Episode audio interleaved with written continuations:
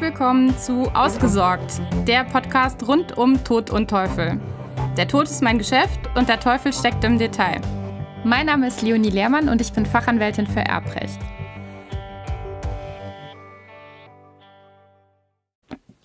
Kann eine eidesstattliche Versicherung im Erbscheinsverfahren auch durch einen Vorsorgebevollmächtigten oder einen Betreuer abgegeben werden? Dieser Frage möchte ich in der heutigen Episode nachgehen. Generell gilt, derjenige, der einen Erbschein beantragt, muss zugleich auch eine eidesstattliche Versicherung abgeben. Damit bestätigt er, dass die im Erbscheinsantrag von ihm getätigten Angaben tatsächlich der Wahrheit entsprechen. Nun stellt sich natürlich die Frage, was tun, wenn der Antragsteller selbst dazu nicht mehr in der Lage ist, beispielsweise weil er geschäftsunfähig ist kann dann eben der gesetzliche Vertreter die Erklärung abgeben oder muss dann die eidesstattliche Versicherung entfallen. Prinzipiell ist es dem Nachlassgericht auch möglich, eine eidesstattliche Versicherung nicht abzunehmen und darauf zu verzichten. Die Nachlassgerichte machen das aber erfahrungsgemäß nicht gerne. Normalerweise wird die eidesstattliche Versicherung immer gefordert. Ich erkläre ja gerne Sachen am konkreten Fall und dementsprechend will ich auch heute ein Fallbeispiel dazu bringen. In dieser Sache war es so, dass ein Mann verstorben ist, er kein Testament hinterlassen hatte und seine 95-jährige und an Demenz erkrankte Ehefrau dann einen Erbschein beantragen wollte, der sie als gesetzliche Erbin ausweist. Gesetzliche Erbin war in dem Fall sogar mal ausnahmsweise richtig. Alleinerbin, denn die Ehefrau und der verstorbene Mann hatten keine gemeinsamen Kinder. Es gab auch kein, ansonsten keine weiteren Verwandten, die noch irgendwie in Frage gekommen wären. Und so war es folgerichtig, dass die Ehefrau tatsächlich in diesem Fall mal ausnahmsweise Alleinerbin wurde. Nun konnte sie den Erbscheinsantrag nicht mehr selber stellen und hatte sich dabei durch ihren Vorsorgebevollmächtigten vertreten lassen. Der Vorsorgebevollmächtigte hatte dem Nachlassgericht gegenüber an Eidesstadt versichert, dass ihm also nichts bekannt sei, was der Richtigkeit seiner Angaben im Erbscheinsantrag entgegenstünde. Das Nachlassgericht war damit aber nicht zufrieden und hatte im Ergebnis den Erbscheinsantrag abgelehnt mit der Begründung, der Bevollmächtigte sei zur Abgabe dieser eidesstattlichen Versicherung nicht berechtigt. Er habe zwar eine Vorsorgevollmacht. Allerdings berechtige ihn diese Vorsorgevollmacht nur zur Vertretung in nicht vermögensrechtlichen Angelegenheiten, soweit eine Stellvertretung rechtlich zulässig sei. Ausdrücklich nicht erwähnt sei das Stellen von Erbscheinsanträgen und die Abgabe von eidesstattlichen Versicherungen. Dementsprechend müsse also ein gesetzlicher Betreuer her.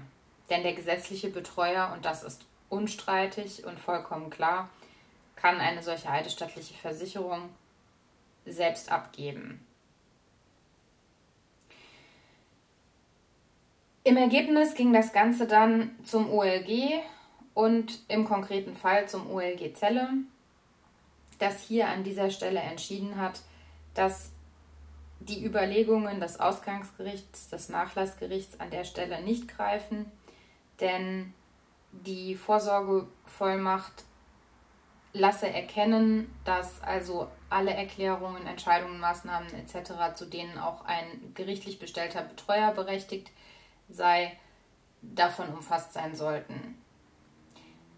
Ausdrücklich ist es nicht nötig, laut OLG Zölle, dass die Beantragung eines Erbscheins oder die Abgabe einer eidesstattlichen Versicherung ausdrücklich in der Vollmacht genannt sind. Das braucht es also nicht. Ein Vorsorgebevollmächtigter ist grundsätzlich, wenn die Vollmacht nur weit genug erteilt ist, weit genug gefasst ist, dann auch tatsächlich berechtigt, auch solche Geschäfte für den Bevollmächtigten zu tätigen. Allerdings ist dabei zu beachten, dass derjenige, der den Antrag stellt, natürlich keine Abgabe, äh, keine eidesstattliche Versicherung abgeben kann für den Antragsteller, für den, für den Erben aus deren Kenntnis, sondern natürlich muss er die eidesstattliche Versicherung bezogen auf seine eigene Kenntnis tätigen. Das ist wichtig zu unterscheiden und hat den Hintergrund, dass es bei der Abgabe der einer eidesstattlichen Versicherung generell um eine höchstpersönliche Erklärung handelt, bei der eben eigentlich eine Vertretung generell unzulässig ist. Folglich ist es aber möglich, dass der Bevollmächtigte oder Betreuer eine Erklärung für sich selbst, dass ihm nichts bekannt ist, was seinen Angaben widerspricht, abgibt, aber er kann keine Stellvertretung im klassischen Sinn tätigen, dass er für den Vertretenen die Erklärung abgibt in dessen Namen. Er muss es also im eigenen Namen tun. Aber wie gesagt, im Ergebnis bleibt es dabei, eine Abgabe einer eidesstattlichen Versicherung durch einen Bevollmächtigten oder einen Betreuer ist absolut zulässig. Die Begründung des OLG Zelle ist meines Erachtens absolut folgerichtig und das kann ich nur bestätigen. Wenn du also ein solches Problem haben solltest, in der Familie jemanden hast, für den du vielleicht bevollmächtigt bist und für den du einen Erbscheinsantrag stellen musst, hab keine Scheu, eine eidesstattliche Versicherung für dich selbst, dass dir nichts bekannt ist, was dem Ganzen entgegensteht, abzugeben. Das ist richtig. Dann bin ich für die heutige Folge auch schon wieder am Ende und danke dir für das Zuhören. Ich hoffe, es hat dich weitergebracht und ich würde mich freuen, wenn du auch bei der nächsten Episode wieder dabei bist. Danke.